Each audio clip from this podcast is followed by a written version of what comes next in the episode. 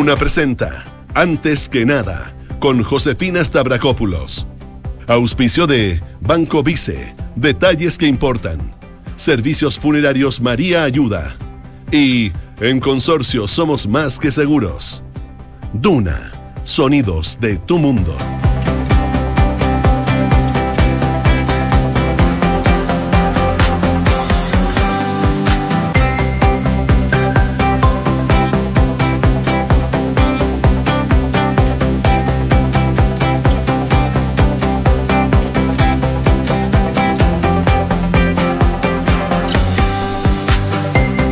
Mañana con 30 minutos. Muy buenos días. ¿Cómo están ustedes? Bienvenidos a una nueva edición de Antes que nada aquí en Radio Duna. Día lunes 5 de diciembre. Les cuento que esta jornada de día lunes va a ser calurosa.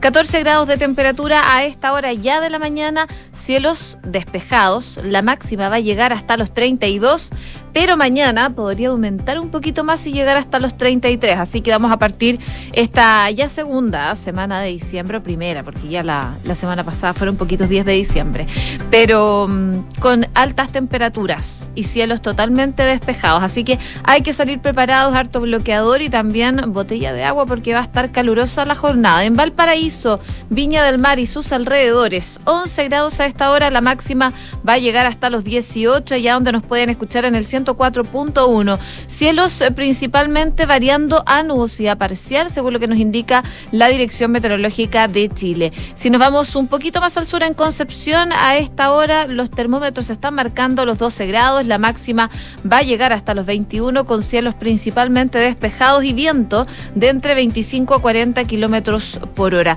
Y por último les cuento de Puerto Montt y sus alrededores, Puerto Vara, Ensenada, 12 eh, grados a esta hora, máxima de 18, cielos cubiertos, chubascos débiles durante la tarde. Los chubascos se mantienen por lo menos hasta mañana por la mañana, pero va a estar eh, principalmente la lluvia débil de forma intermitente por lo menos de aquí al viernes, así eh, comienzan los primeros días de diciembre en esa zona del país, mientras acá en la metropolitana 32 grados como máxima el día de hoy. Hacemos un resumen, como siempre, de las principales informaciones que están ocurriendo en Chile y el mundo en los titulares.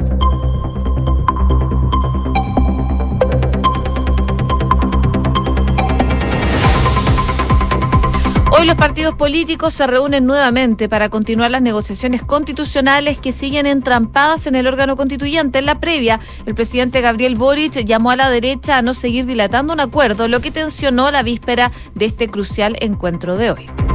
Según la última encuesta Academ, el presidente Gabriel Boric parte diciembre con un 29% de aprobación y un 53% ve con pesimismo el futuro de Chile. En cuanto a la delincuencia, un 80% de la población siente preocupación por ser víctima de algún delito, sobre todo en lugares donde hay comercio ambulante. La ministra Marcela Ríos se llamó a cuidar la Fiscalía Nacional ante la acusación de José Morales de una guerra sucia durante su postulación. La titular de Justicia manifestó que el Ministerio Público es una institución clave para la democracia, por lo que es responsabilidad de todos velar para que el proceso que define el fiscal nacional se desarrolle de buena manera. Claudia acudió a la Sociedad Interamericana de Prensa por la agenda de medios de la ministra Camila Vallejo.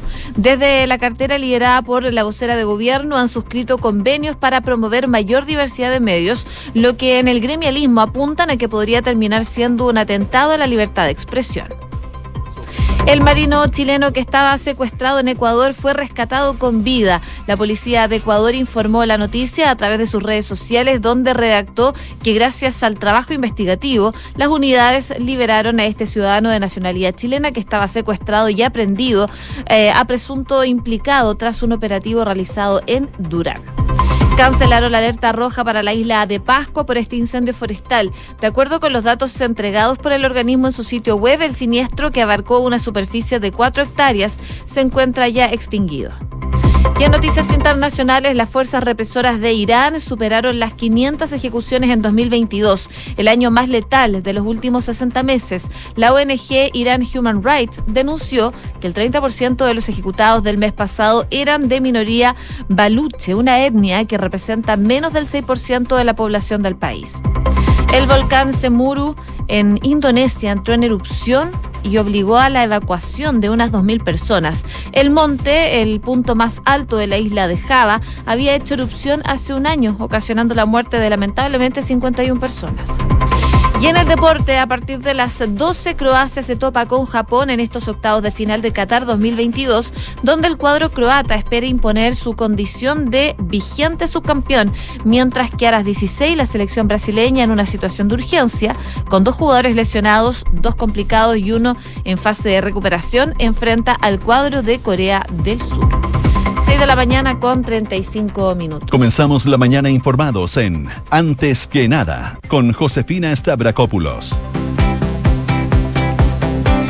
Y partimos revisando informaciones, lo hacemos con el proceso constituyente porque en el mismo lugar en que las dejaron el viernes en el ex Congreso de Santiago, el oficialismo y la oposición retomarán hoy las conversaciones tendientes a buscar un acuerdo constitucional. Las coincidencias no solo se refiere a un lugar físico, sino también al alcance del diálogo, el que no se movió respecto de hace tres días atrás, cuando eh, las partes resolvieron darse el fin de semana para buscar un consenso al interior de cada bloque. Y así la distancia se mantiene en el nudo crítico respecto a la integración del órgano constitucional, el que para el oficialismo debiera ser 100% electo, mientras que para la oposición están apostando por uno que sea mixto. Es eso lo que aún no se ha podido desatar pese al público llamado que ha hecho el presidente Gabriel Boric, quien pidió el sábado, de hecho, acelerar este acuerdo. Sobre lo que hoy va a suceder, la presidenta del Partido Socialista, Paulina Bodanovich, decía que ojalá la derecha llegue con una propuesta ordenada que finalmente satisfaga los intereses de todas las partes. Dice que ellos han dicho estar disponibles para un órgano 100% electo de 50 miembros. Nosotros hemos propuesto un órgano de 100 y están disponibles para llegar a un acuerdo en un número que sea representativo de los distintos territorios del país. Un número intermedio eh, para ellos tienen que entender también que hay un tema, dice, de representación territorial que está en juego. Y en cuanto a los plazos, la dirigente del Partido Socialista cree que están en una fase bastante mm, definitoria ¿eh? y ella espera que este acuerdo concluya de buena manera y que haya un acuerdo, pero dice que no está en condiciones de decir que va a ser hoy día, finalmente, con las conversaciones que van a tener durante esta jornada. Ella sí cree que están en los momentos y en los días finales de las conversaciones. La idea de no lograr sellar un acuerdo constitucional es compartida en los partidos de oposición y de gobierno. Así por lo menos lo transmitían durante el fin de semana a través de mm, de WhatsApp, por ejemplo, intercambiados entre parlamentarios y quienes son parte de las negociaciones constitucionales, y el que se logre un consenso entre las partes antes de redactar un proyecto de ley habilitante del nuevo proceso constitucional es clave porque son los legisladores los que deberán ratificar por cuatro séptimos en el Congreso, es decir, recuerdan eh, en los partidos, si los parlamentarios no están de acuerdo en su contenido, existe riesgo de que fracase el proceso antes incluso de ser plebiscitado. Eh, más realista, dice ser el senador de la UDI, Iván Moreira, en el sentido de alertar que será una semana intensa para los líderes de Chile Vamos y que él no ve acuerdos porque eh, estar bajo presión es muy difícil tomar una decisión. De todas formas, desde la democracia cristiana, por ejemplo, se abrieron a una convención mixta y así lo informó el jefe de la bancada, Erika Edo, tal como informó ayer eh, en medios de comunicación que existe una opción de apoyar esa fórmula, la que podría concitar más respaldo, eh, según lo que dice el diputado, pero siempre que se organice solo dos tercios de los convencionales que sean electos en las urnas y un tercio por el Congreso. Alternativa que se espera sea parte de las conversaciones del día de hoy. Parte entonces de las negociaciones que continúan durante esta jornada. El viernes decíamos podría ser un día clave y definirse ya lo que podría ser lo que se venga respecto a una nueva constitución. Eso finalmente no pasó, se entramparon en las conversaciones. Ahora el oficialismo y la oposición van a tener que llegar al ex Congreso acá en Santiago sin variar sus posturas respecto al encuentro del viernes, así que hoy día se retoman las conversaciones, pero con un incierto resultado, por cierto, de lo que vaya a pasar el día de hoy. Así que muy pendientes a esas conversaciones que se vienen durante esta jornada. 6 de la mañana con 39 minutos. Estás en Antes que nada con Josefina Stavrakopoulos. Duna 89.7.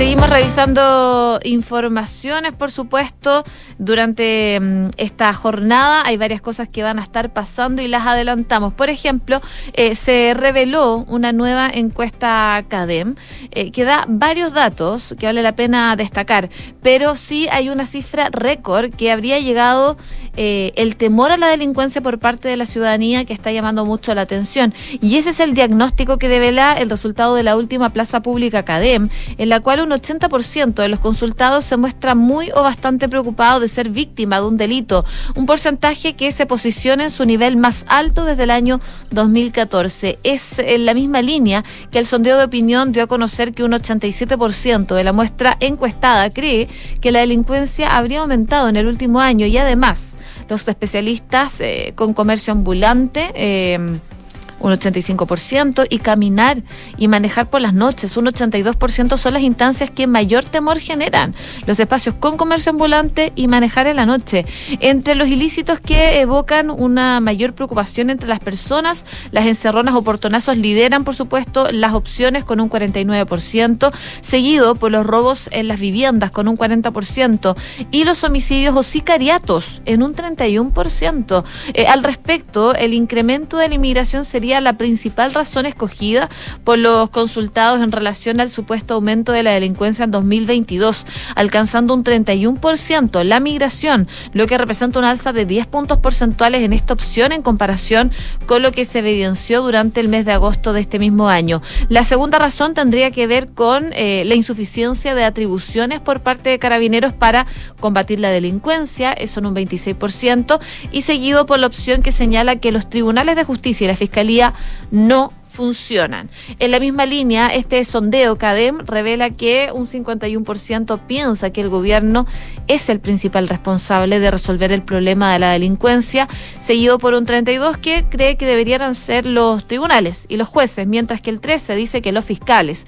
Además, un 86% está de acuerdo con que exista violencia en el país y hay que darle mucha importancia porque mm, amenaza con destruir el orden institucional. Hay que indicar que el alto porcentaje que se da a conocer en este sondeo de quienes creen que mm, la delincuencia habría aumentado en el último año contrasta con los datos oficiales que tiene, por ejemplo, la Subsecretaría de Prevención del Delito, que señala que durante el primer semestre del 2022 ocurrieron en total menos delitos de mayor connotación social que en cualquiera de los primeros semestres de los últimos 10 años claramente contrasta. Y además, en el último índice de paz ciudadana de septiembre pasado, que mide la ocurrencia y el temor de ser víctima de, robos, eh, concluyó que un 32,7% de los encuestados declaró que él o alguien con quien vive había sido víctima de un robo durante los últimos seis meses. Esta fue la cifra más baja desde las mismas mediciones del 2001 y muy por debajo del 40,6% de los encuestados que respondió que sí en el estudio de septiembre del 2019. Parte entonces de lo que destaca la encuesta CADEM. Este estudio eh, corresponde a la primera semana de diciembre y devela además que la desaprobación a la gestión del mandatario nuevamente volvió a evidenciar un mínimo incremento de dos puntos. Llegó al 65% la desaprobación del presidente Boric. En tanto, su aprobación alcanzó un 29%. Por otra parte, se registró un alza de cinco puntos en la aprobación a la gestión tanto de carabineros, 78%, como del ejército en un 72%, obteniendo el nivel más alto que ambas instituciones tienen desde el año 2014. En el lado opuesto, el Congreso cayó ocho puntos en su aprobación. Eh, pese a ello, el Partido Comunista continúa con la peor evaluación de este listado, un 16%. Además, un 53% de los encuestados ve con pésimo el futuro del país, cifra que registra su nivel más alto en ocho años. Y a su vez, y considerando todos los aspectos políticos y económicos y sociales, solo un 21% piensa que el país va por un buen camino, mientras que el 72% considera como mala o muy mala la situación actual del empleo del país. Parte entonces de la medición de la encuesta Academ que se destaca el día de hoy. 6 de la mañana con 44 minutos. Estás escuchando Antes que nada con Josefina Stavrakopoulos en Duna Hablando de delincuencia, entre enero y la última semana de noviembre se registraron 30.005 delitos de alta connotación social, esto en Santiago, según la Prefectura Central de Carabineros. Y esto representa, en comparación con 2021, un 55% más de casos policiales. En cifras, la realidad del centro de Santiago se presenta como un problema difícil de abordar para las autoridades, porque los delitos más violentos, como por ejemplo los homicidios, también han experimentado un preocupante aumento. Este año ya van 64 asesinatos, 37 más que el año pasado. Y eso es lo puramente delictual, porque en... Eh, en la situación de desórdenes, por ejemplo, la, situación también se presenta compleja para la autoridad. Tomas en los liceos emblemáticos, quemas de buses, lo hemos visto por parte de los estudiantes, y un comercio ambulante que se toma las principales arterias del centro de la ciudad. Para recuperar este sombrío panorama, Carabineros ya ha hecho andar una operación llamada Operación Rastrillo en el Paseo Humada, Estado, Puente y Plaza de Armas. Las tomas dicen en carabineros, han ido disminuyendo con las semanas. La explicación radica, según lo que dicen desde carabineros, en que el año escolar llega a su fin y con eso los desórdenes serán cada vez más esporádicos, al menos hasta marzo. Sin embargo, también genera preocupación el grado de acción de los secundarios, quienes este año dejaron postales como la quema de inspectoría del Instituto Nacional y un hecho que sacudió a la comunidad escolar, una riña dentro de un establecimiento donde un alumno fue apuñalado. En la Municipalidad de Santiago explican que este año han interpuesto ya ocho querellas, todas admisibles y derivadas al Ministerio Público para su investigación y de ellas cuatro se asocian a hechos ocurridos en el Instituto Nacional, dos en el IMBA, uno en el Confederación Suiza y una en la Escuela República de Uruguay. Estas querellas abarcan diversos delitos, incendios eh, en lugar habitado, homicidio frustrado, amenazas y asociación ilícita. Y además dice que se han abierto 577 procesos disciplinarios por reglamento interno de los establecimientos educacionales. Dentro de esto, 174 estudiantes han recibido alguna de las sanciones más altas, según lo que eh, se destaca.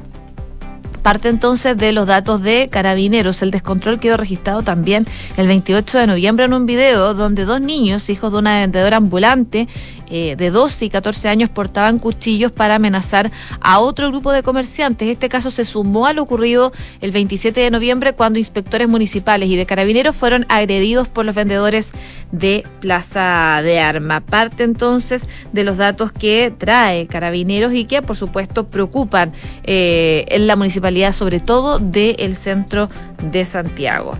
6 de la mañana con 47 minutos. Estás escuchando Antes que nada con Josefina Stavrakopoulos en Duna.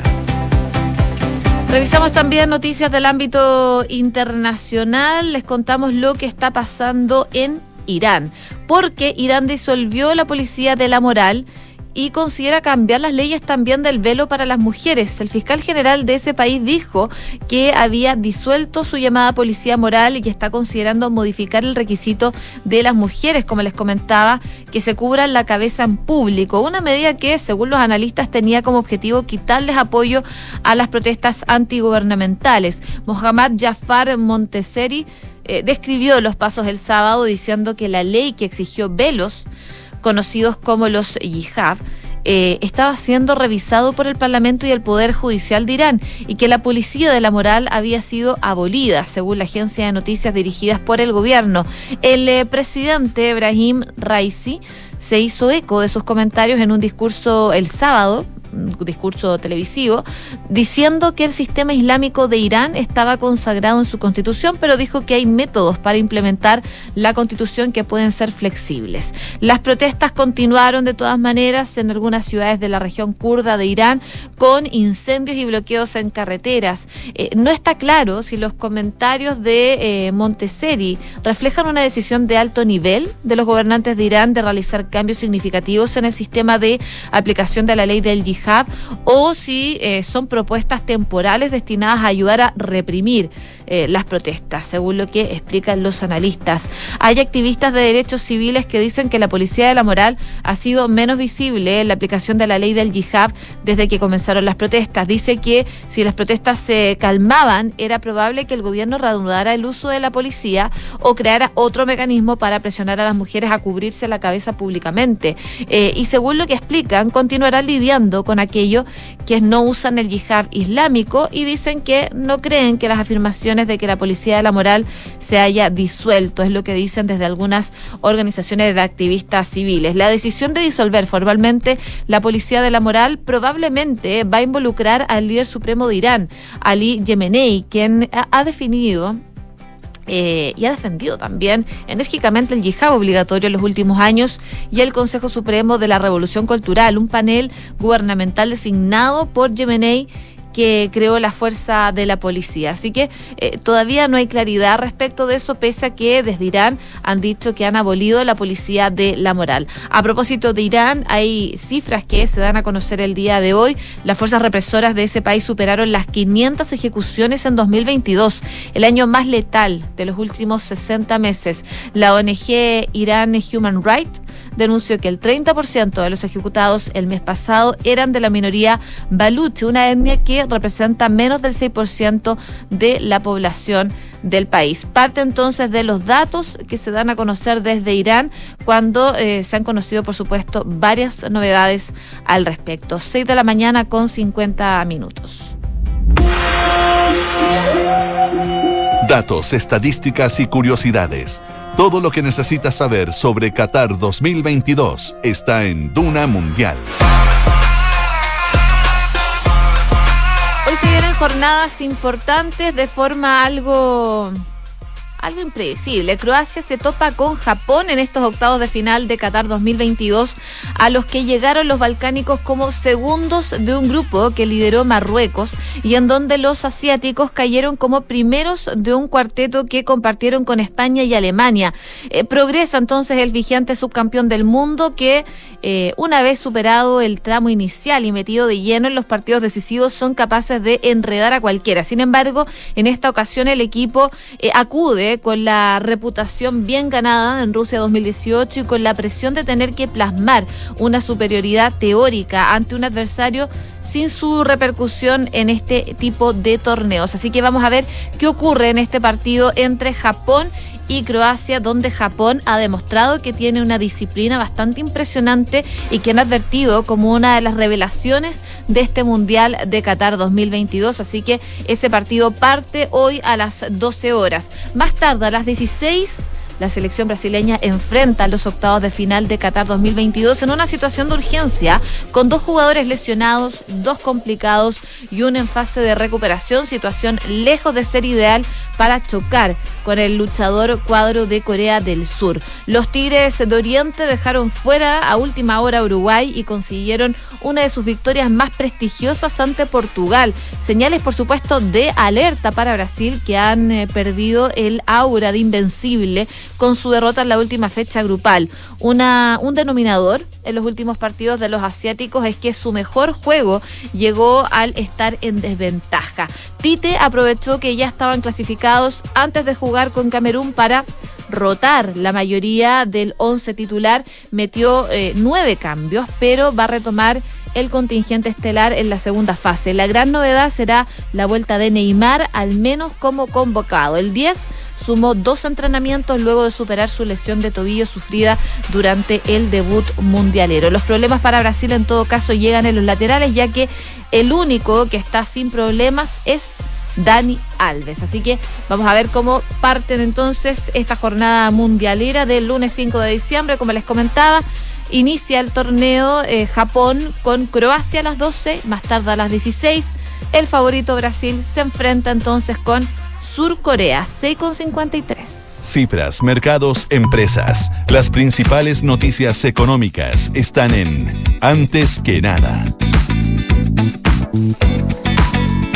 Y lamentablemente el robo de vehículos está impulsando el alza de un 50% en las primas de seguros automotrices. Ya me imagino que a varios les ha pasado. El PIC parece haber pasado, pero las secuelas del fuerte incremento de los robos de vehículos se mantienen y prometen continuar durante el 2023. Y es que este fenómeno ha generado un alza en los precios de los seguros automotrices y en muchos casos, recién en los últimos meses parece que volvió la cobertura para algunos modelos. Según los últimos datos de la Asociación de Aseguradoras de Chile, entre enero y octubre de este año, los robos de autos llegaron a 13.962, un 67,6% por sobre los 8.330 del mismo periodo del 2021. De hecho, es el dato más alto de la década. Los 10 vehículos con mayor robo representan el 32% del total de estos delitos y en ellos hay cuatro modelos. El Nissan, eh, el Kia, eh, además de Ford, Toyota y Mitsubishi. Esos son los vehículos más robados. octubre, el vehículo con mayor número de robos en los últimos 12 meses era el Mitsubishi L200, con un 5,88% del total de los robos del país, eh, seguido por Toyota Hilux y la Nissan NP300, que representa el 5,7% y el 4,3% respectivamente. Según la industria, eh, ellos explican que el alza de los siniestros fue tal que para el tercer trimestre muchos de los modelos más robados no estaban siendo cubiertos por las compañías, algo que eh, ha ido subsanando, aunque los precios están bastante disparados. Desde la presidencia del Colegio de Corredores de Seguros de Chile explican que tiene una situación bastante compleja, donde las compañías han aumentado en promedio más del 50% las tarifas. De hecho, estiman que 4 de cada 10 clientes nuevos no puede asegurarse producto de los altos valores y al aumento del riesgo de ciertos modelos. Muchas firmas han adoptado eh, políticas más estrictas y todas están están aumentando los valores de las renovaciones de las pólizas, por lo menos en un 30% en promedio. Esto aunque los clientes no hayan tenido siniestro. El auto con mayor siniestralidad en materia de robos es el Mitsubishi L200, según una cotización realizada por eh, eh, para un modelo eh, este año 2022 el seguro básico parte desde los 113 mil pesos mensuales llegando a superar eh, un millón quinientos mil mensuales para coberturas más amplias. Para el Toyota Hilux, el seguro mensual también de un vehículo modelo 2022 va desde los 87 mil pesos hasta los 942 mil, mientras que para la Nissan NP300 parte en los 289 y termina en los 543 mil. Una situación bastante compleja es la que se está viviendo entonces con el robo de vehículos y la consecuencia que está generando, por supuesto, en los seguros para estos mismos vehículos y los vehículos los más robados también. 6,56. Si estás por pensionarte, toma la mejor decisión y conoce la nueva modalidad de renta vitalicia inmediata con aumento temporal de pensión. Cuenta con consorcio, más de 105 años de trayectoria, solicita asesoría y más información en consorcio.cl. ¿Y sabías que puedes comprar de forma anticipada los servicios funerarios de María Ayuda? Entrégale a tu familia la tranquilidad que necesitan y estarás apoyando a cientos de niños de la Fundación María Ayuda. Convierte el dolor en un acto de amor. Cotiza y compra en www.funerariamaría ayuda y asegura tu futuro junto a Visa Inversiones y recibe asesoría de nuestros expertos de Visa Life Plan para maximizar los beneficios tributarios de tu ahorro previsional voluntario. Encuentra el plan que mejor se adapta a ti en visainversiones.cl. Ya está de vuelta Rodrigo Álvarez, instaladísimo acá en el estudio de Radio Duna para contarnos, adelantar lo que se viene en Duna en Punto. ¿Cómo estás, Ro? Hola, José, ¿cómo te va? Buenos días. Vamos a revisar varias cosas. Tendremos, por cierto, a nuestros infiltrados en esta jornada de día lunes, como siempre, pero el foco estará puesto eh, en, dos reuniones bien importantes. Una, la de las 9 de la mañana, que se va a dar entre todos los partidos políticos para ver si se logra un acuerdo en materia constituyente, con qué posturas llegan, cuál es el ánimo de los presidentes de partido, sobre todo en un fin de semana que estuvo bien movido desde ese punto de vista y los emplazamientos que hacía antes del gobierno. Desde el propio presidente Gabriel Boric, que decía esto hay que sacarlo cuanto antes, ya no puede esperar más, hasta la posibilidad de si efectivamente el órgano redactor será 100% electo. Y la otra cita importante es la que se va a llevar a cabo en la tarde, el pleno ordinario del máximo tribunal de nuestro país, la Corte Suprema, que va a tomar conocimiento primero de lo que significó eh, el rechazo de la postulación de José Morales en el Senado y segundo de la renuncia de uno de lo que estaba en la quina, que le hizo formalmente Rodrigo Ríos, el fiscal, que eh, se sale entonces eh, formalmente desde postular a la Fiscalía nacional. ¿Qué es lo que viene para adelante? Una nueva quina, tendrá que resolverlo el máximo tribunal de nuestro país, que se da de base esto en medio de unas entrevistas que ofreció José Morales, quien no fue, que su nombre fue rechazado por el Senado que da cuenta de eh, una guerra sucia y de uso de información reservada de parte del Ministerio Público, apunta y dispara contra la actual cúpula, el eh, candidato a, fiscal nacional que fue rechazado por el Senado. Así que pendientes de esos dos frentes hoy día en, eh, en Duna en Punto durante esta mañana, Josefina Estabracópulos. Hacemos una breve pausa y por supuesto partimos con Duna en Punto aquí en Radio Duna. Vamos y volvemos.